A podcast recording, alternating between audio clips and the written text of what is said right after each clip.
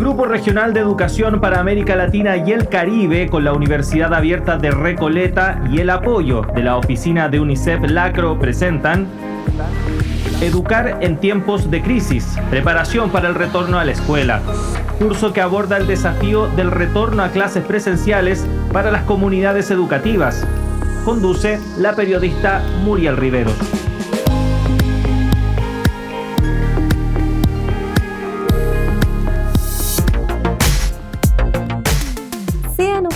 Bienvenidas y bienvenidos a la quinta lección de la versión radial del curso Educar en tiempos de crisis, preparación para el retorno a la escuela. Esta lección será distinta a las anteriores, ya que buscamos resumir lo abordado en las primeras cuatro lecciones antes de pasar al siguiente tema en la segunda unidad. A lo largo de esta primera unidad estuvimos conversando con expertos y expertas en temas vinculados a un retorno seguro de las escuelas.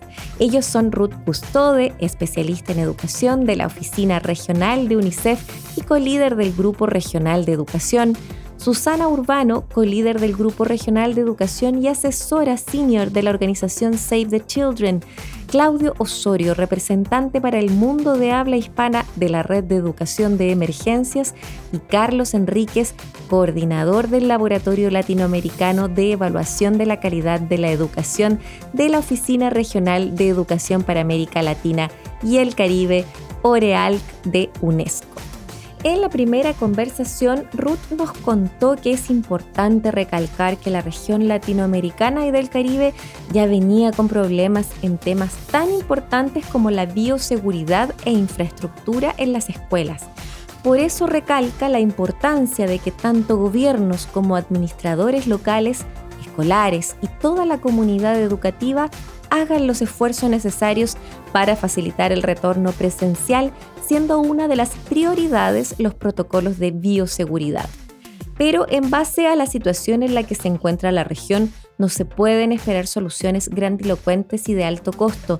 Por eso el llamado es a usar la creatividad y la innovación, conectándose con la realidad local y por supuesto con todas y todos quienes forman parte.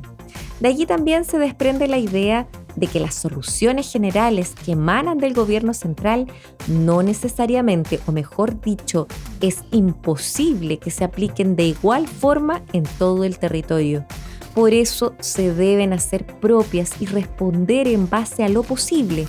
La idea siempre es entregar un entorno seguro y protector a las y los estudiantes y también a sus padres, madres y cuidadores para que dejen que sus hijos e hijas retornen, que sepan que no hay lugar más seguro que la escuela. Al respecto, Ruth Custode habla de los casos donde lamentablemente no hay agua a raíz de las sequías, siendo este un bien vital para enfrentar la pandemia como lo es el lavado de manos, parte importante de los protocolos de bioseguridad. Para ello, dice, hay soluciones como llevar el agua a través de tanques, pero es importante también la promoción del lavado de manos por parte de la comunidad y de los hogares, no solo de la escuela. Aquí surge entonces el concepto de corresponsabilidad, el cual nos acompañará durante el resto del curso. La segunda medida, dice ella, es que además del lavado de manos con agua y con estaciones de alcohol gel, si es posible, es necesario promover y concientizar sobre la importancia del uso de mascarillas o tapabocas. Escuchemos un poco al respecto. La segunda medida es el uso de las mascarillas. Y aquí una cosa muy interesante es que cuando empezamos la pandemia y empezamos a discutir del uso de las mascarillas, siempre em, lo, que, lo que nos decían en la mayoría de países es, no, no, no, los niños, eso sí que no van a aguantar con las mascarillas, se las van a sacar. Bueno, los niños y los jóvenes nos han, nos han demostrado que eso no es así, que los primeros que siguen las reglas y que las respetan son los niños. Y lamentablemente los adultos somos los que muchas veces nos las pasamos. Para Ruth, el retorno a las clases es prioritario. Por ello, plantea que la vacunación no puede ser un requisito para volver a la escuela, pese a que es importante seguir promoviéndola. Esta reflexión, aunque pareciera ser contraintuitiva para algunas y algunos, debe pensarse en base a la situación de la vacunación en cada país, ya que no todos cuentan con altas tasas debido a la inequidad que existe en el mundo. Además, plantea Ruth que si bien es importante la promoción de esta vacuna, tampoco debe estar por encima de otras vacunaciones que se podrían quedar pendientes. Finaliza diciendo que hay que seguir trabajando arduamente hasta que todas y todos los niños vuelvan físicamente a la escuela. Agradeciendo la participación de Ruth, continuamos este repaso enfatizando los aspectos normativos y protocolares para el regreso seguro a la escuela, según lo que Claudio Osorio nos ha contado a lo largo de esta unidad. Recordemos que Claudio Osorio es representante para el mundo de habla hispana de la Red de Educación en Emergencias y por eso es una voz autorizada para abordar los desafíos que significa este retorno a la escuela. Al respecto, plantea que el sistema híbrido multiplataforma, con todas las herramientas a disposición como la telefonía, la radio y la televisión, son fundamentales para afrontar este desafío con creatividad e innovación, ampliando también las posibilidades que existen a disposición para proveer distintos tipos de acceso a la educación. Pero además de las herramientas, las normas y protocolos que él ha ayudado a crear tienen que ver con los espacios de aprendizaje y los procesos de enseñanza y aprendizaje. Respecto a lo primero, como ya sabemos, no están en las mejores condiciones en nuestra región. Tiene particular importancia cuando se deben cumplir estrictos protocolos en tiempos de COVID-19 para el regreso a la escuela, como los servicios de agua, saneamiento y distanciamiento físico en pos de reducir el contagio sobre los procesos de enseñanza, aprendizaje y otros aspectos de las normativas y protocolos. Escuchemos un fragmento de la conversación con Claudio al respecto. También hemos visto otro ámbito que tiene que ver con, eh, enseñanza y aprendizaje en la priorización curricular, en la generación de, eh, materiales, no solamente eh, para el aprendizaje, sino también para las evaluaciones y varias políticas también que buscan asegurar que estas evaluaciones ¿ya? Eh, estén acordes a las dificultades que han tenido muchos estudiantes en el acceso y en la continuidad, en continuidad del proceso. ¿Por qué no tampoco decir todo lo que tiene que ver con, personal maestro y otro personal educativo, que es otro ámbito de la norma que también ha sido incorporado dentro de las políticas, algunas políticas de algunos países que han priorizado al personal educativo en los procesos de vacunación de sus países ahora recientemente también a los estudiantes eh, de menor edad, para poder eh, tener que este retorno sea lo más seguro posible. Tras abordar los ámbitos que recogen las normativas, Claudio plantea que es imprescindible empujar la planificación e implementación a nivel nacional de las políticas y protocolos ya usados frente a otras emergencias como la crisis del ébola en África, dando cuenta que estas normas son aplicables a cualquier tipo de crisis. Finalmente, plantea que sin importar el ámbito de la norma, esta no tendría eficacia si no hay participación de la comunidad educativa. Esto por las diferencias entre zonas urbanas y rurales, escuelas multigrados, entre otros factores que hacen que las normas no se puedan aplicar de igual forma transversalmente, sino que siempre es necesaria una interpretación de la normativa y son las comunidades educativas las que se deben apropiar de este desafío en pos de restablecer la educación presencial.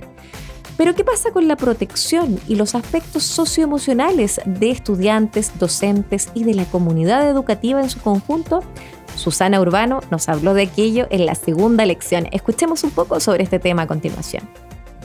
Bueno, eh, es importante aclarar el contexto en toda la región y que ha sido el contexto global que efectivamente la pandemia nos ha impuesto un proceso de aislamiento y disociación social sí que, ah, que eh, como consecuencia en los niños y en las niñas, ¿verdad? Este, está generando eh, trauma psicológico, está generando en el proceso de enseñanza-aprendizaje una de las primeras cosas que nosotros promovemos, ¿verdad? Que son las habilidades blandas, la construcción de la ciudadanía.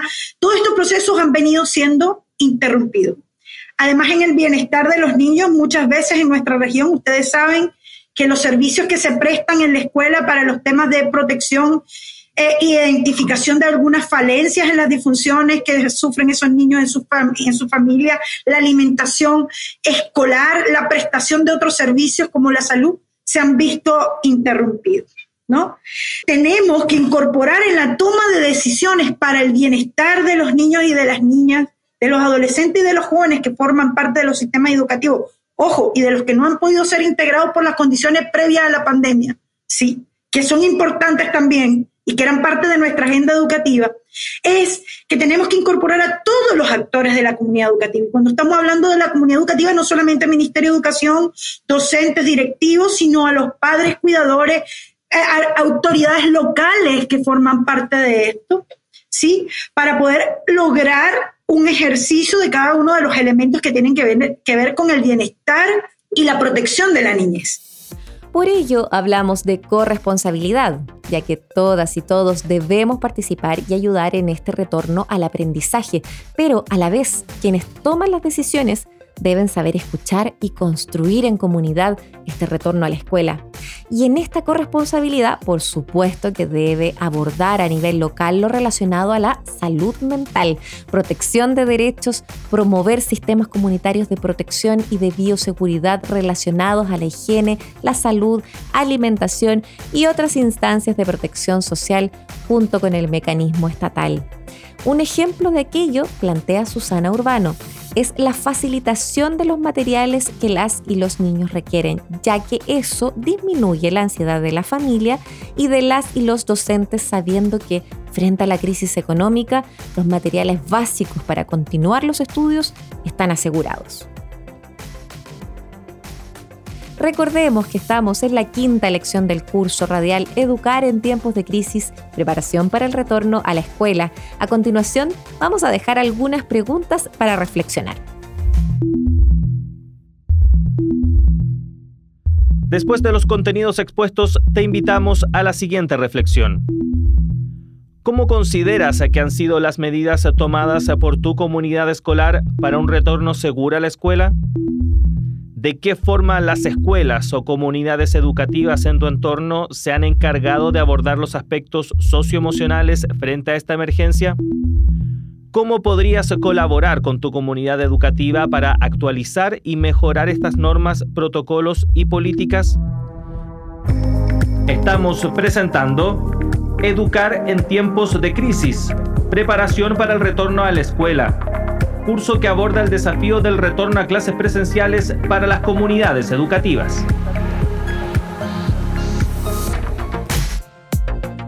Iniciamos este segundo y último bloque de contenidos de la quinta lección titulado Recapitulando la primera unidad de nuestro curso radial Educar en tiempos de crisis, preparación para el retorno a la escuela. Siguiendo con este repaso, retomaremos los temas relacionados a las lecciones 3 y 4. Por ello veremos algunos contenidos que nos ha compartido Carlos Enríquez, coordinador del Laboratorio Latinoamericano de Evaluación de la Calidad de la Educación, sobre la importancia del rol docente en los procesos educativos y el nivel con el que las y los estudiantes retomarán sus estudios en la presencialidad. Carlos Enríquez comienza analizando algo que muchos expertos decían respecto a la escuela y las y los maestros, que se pueden obviar y reemplazar con un computador. Al respecto dice que tanto la escuela como él y la maestra producen espacios protectores y lazos afectivos entre profesor y estudiante, entre estudiantes y con quienes trabajan en la escuela, estos lazos son trascendentales para un aprendizaje significativo y por eso valora el rol insustituible que cumple la escuela y las y los maestros. Al respecto, la preocupación que tiene es cómo llegarán las y los estudiantes a la sala de clases, en qué estado emocional y cuáles contenidos manejan al momento en que retornen a la escuela, porque pese a los esfuerzos hechos hasta ahora, con todas las herramientas disponibles para continuar con los procesos de aprendizaje, la presencialidad se vuelve indispensable. Pero para ello, reiterando la idea, es necesario cumplir los protocolos que permitan que la escuela cumpla con el rol de ser un espacio seguro y de protección para toda la comunidad educativa. sobre el estado en el que llegarán las y los estudiantes, Carlos Enríquez comparte una cifra que es de cuidado y que demuestran que los desafíos en materia educacional vienen de antes de la pandemia. Según los datos que él maneja, en base a 18 países de América Latina y el Caribe, solo 4 de 10 años en tercero de primaria leen comprensivamente y solo uno de cada dos es capaz de lograr habilidades básicas. A esto se suma la dificultad de conexión de las y los estudiantes con sus maestros y maestras, por ende el seguimiento del aprendizaje en este tiempo. De allí hace el llamado a estar atento a la hora del reencuentro en la sala de clases sobre cuál es el nivel de cada estudiante, salón que seguramente será mucho más diverso. Por ejemplo, dice en un curso de tercero de primaria van a llegar estudiantes de ese nivel, pero también otros y otras que estarán en segundo, primero de primaria o incluso sin siquiera haberse acercado al proceso silábico, a la comprensión lectora o a los números. ¿Qué quiere decir esto? Escuchemos lo que nos cuenta Carlos Enríquez.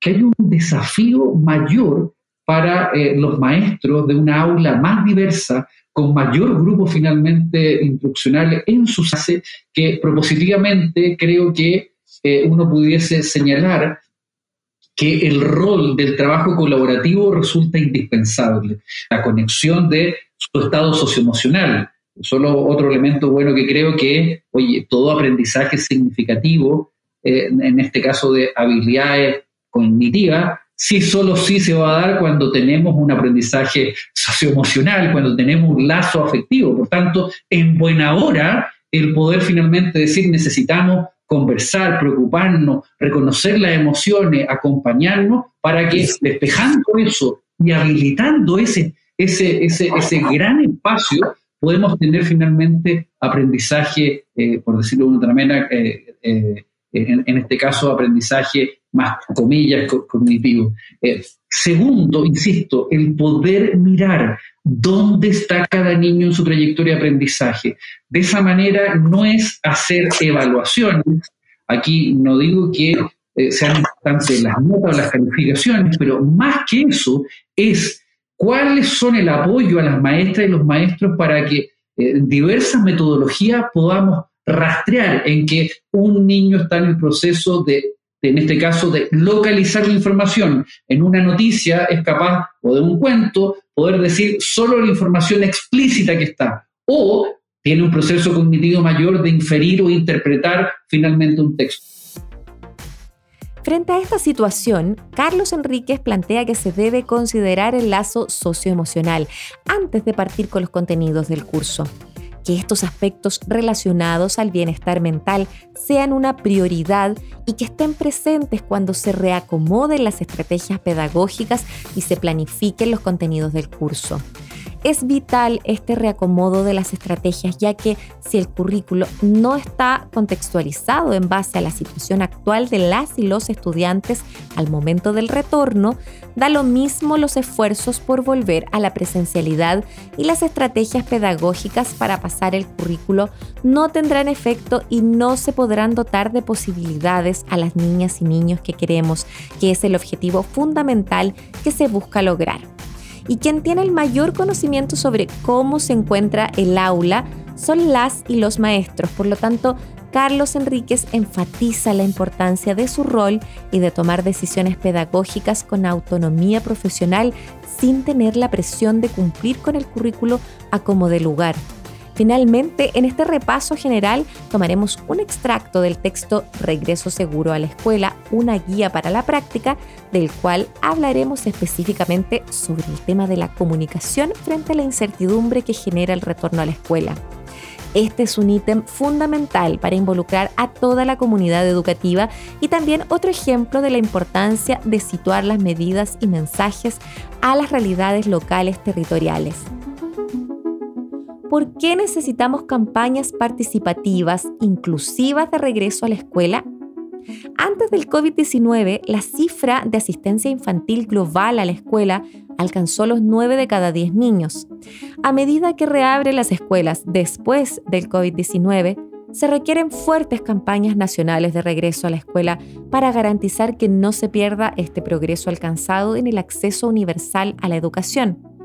Nuestro objetivo es que ningún niño, niña o joven se quede atrás y que todos los niños, niñas y jóvenes regresen a la escuela dando prioridad a niñas, refugiados, niños y adolescentes desplazados, niños, niñas y jóvenes en situación de conflicto, con discapacidades y otros grupos marginados en riesgo de abandono escolar hay que prestar especial atención para garantizar que niños, niñas y jóvenes no abandonan la escuela por motivos de discriminación a raíz de falta de espacio o dificultades a la hora de aplicar la distancia física. Entonces, ¿cuáles son los mensajes clave? Primero que todo, deben ser amigables para la niñez, apropiados a la edad, accesibles e inclusivos para aquellos con discapacidades y estar disponibles en el idioma local correspondiente. Recordar compartir estos mensajes a través de diferentes modalidades para poder alcanzar a todos los destinatarios. Si existe una campaña nacional de regreso a la escuela, emplear los siguientes mensajes donde sea posible enlazarlos con los planes de la campaña nacional. Muy importante y en la idea de contener y aminorar la incertidumbre deben compartir hechos claros sobre la reapertura de la escuela, como fecha de reapertura, cualquier paso que deben dar los cuidadores, niños, niñas y jóvenes para prepararse para la reapertura.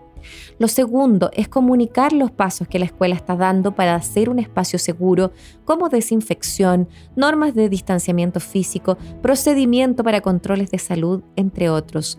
Junto a esto, compartir información verídica basada en fuentes confiables sobre el COVID-19, o sea, cómo se propaga o cómo uno se puede proteger. Por supuesto que combatir la estigmatización abordando los estereotipos o supersticiones sobre personas que se han contagiado de COVID-19 o que se asume que han estado contagiados. Esto es vital y es que todas y todos los niños y niñas y jóvenes, incluidos los grupos más marginados, deben poder regresar.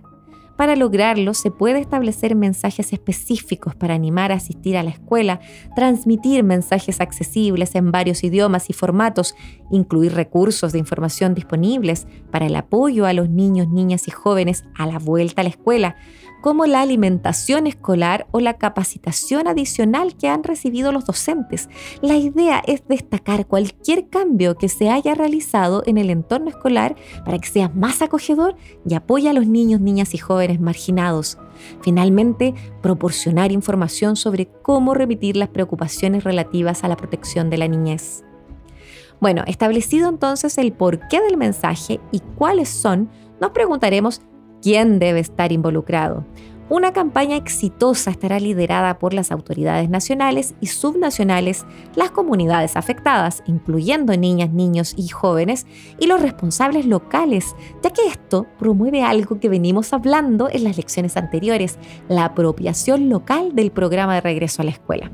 Los agentes locales conocen mejor su contexto y pueden adaptar los mensajes para que sean culturalmente adecuados, identificar los puntos informativos más populares como mercados o centros religiosos, también ver los idiomas y canales de comunicación más accesibles e identificar quiénes de su comunidad presentan un riesgo mayor de no volver a la escuela y encontrar soluciones propias de la comunidad para apoyar su vuelta emplear un enfoque de toda la escuela, invitando a participantes de todo el modelo socioecológico, es decir, niños, niñas y jóvenes, cuidadores, docentes, administración escolar, líderes de la comunidad y responsables locales, fomentando la integración, invitando a comités locales u organizaciones de la sociedad civil, a especialistas en derechos de los discapacitados, educación de las niñas, entre otros y otras.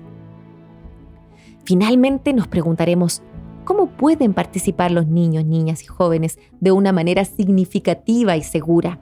Ellas y ellos pueden desempeñar un papel importante en su campaña local de vuelta a la escuela. Ellos conocen los asuntos que más les afectan, lo cual puede apoyar a orientar los mensajes y el medio empleado. Por ejemplo, redes sociales, teatro de la comunidad o canciones. También, y esto es una acción fundamental, pueden ayudar a identificar a las y los compañeros de clase u otros que no hayan vuelto a la escuela. Pero ¿esto ha funcionado realmente en la práctica? Bueno, en Indonesia, tras el terremoto de Sulawesi, Save the Children organizó espectáculos infantiles, o sea, desfiles, obras de teatro, con el fin de tranquilizar y mostrar que la situación ya era segura para la vuelta a la escuela. Estas actuaciones destacaban las medidas que se habían tomado para rehabilitar la escuela y los asuntos principales que afectan a la asistencia y bienestar de los estudiantes. Gracias a esto, se fomentó que los responsables invirtieran en programas de escuelas seguras. Después de repasar este texto, vamos a las siguientes preguntas. Después de los contenidos expuestos, te invitamos a la siguiente reflexión. ¿De qué forma podemos lograr que las y los estudiantes sean partícipes del retorno a la escuela en tu localidad? ¿Por qué crees que el aspecto socioemocional es tan relevante en este retorno a la escuela? Estimadas y estimados estudiantes, llegamos al final de la primera unidad titulada ¿Qué necesitamos para un retorno seguro a la escuela? de este curso radial que se llama Educar en tiempos de crisis, preparación para el retorno a la escuela. Les invito a revisar los principales aspectos tratados en esta lección, como también si ustedes quieren descargar este y el resto de los episodios en la página www.uar.cl. Además, recuerden que al final del curso radial podrán tener acceso a una certificación de aprobación realizando una evaluación en línea. Nos vamos a volver a encontrar la próxima semana para la sexta lección de la segunda unidad titulada Funcionamiento Seguro de las Escuelas. Para despedirme, les dejo esta cita de David Caruso. Es muy importante entender que la inteligencia emocional no es lo opuesto a la inteligencia, no es el triunfo del corazón sobre la cabeza, es la intersección de ambas. El Grupo Regional de Educación para América Latina y el Caribe, con la Universidad Abierta de Recoleta y el apoyo de la oficina de UNICEF Lacro, presentaron Educar en tiempos de crisis, preparación para el retorno a la escuela. Curso que aborda el desafío del retorno a clases presenciales para las comunidades educativas. No faltes a nuestra próxima lección.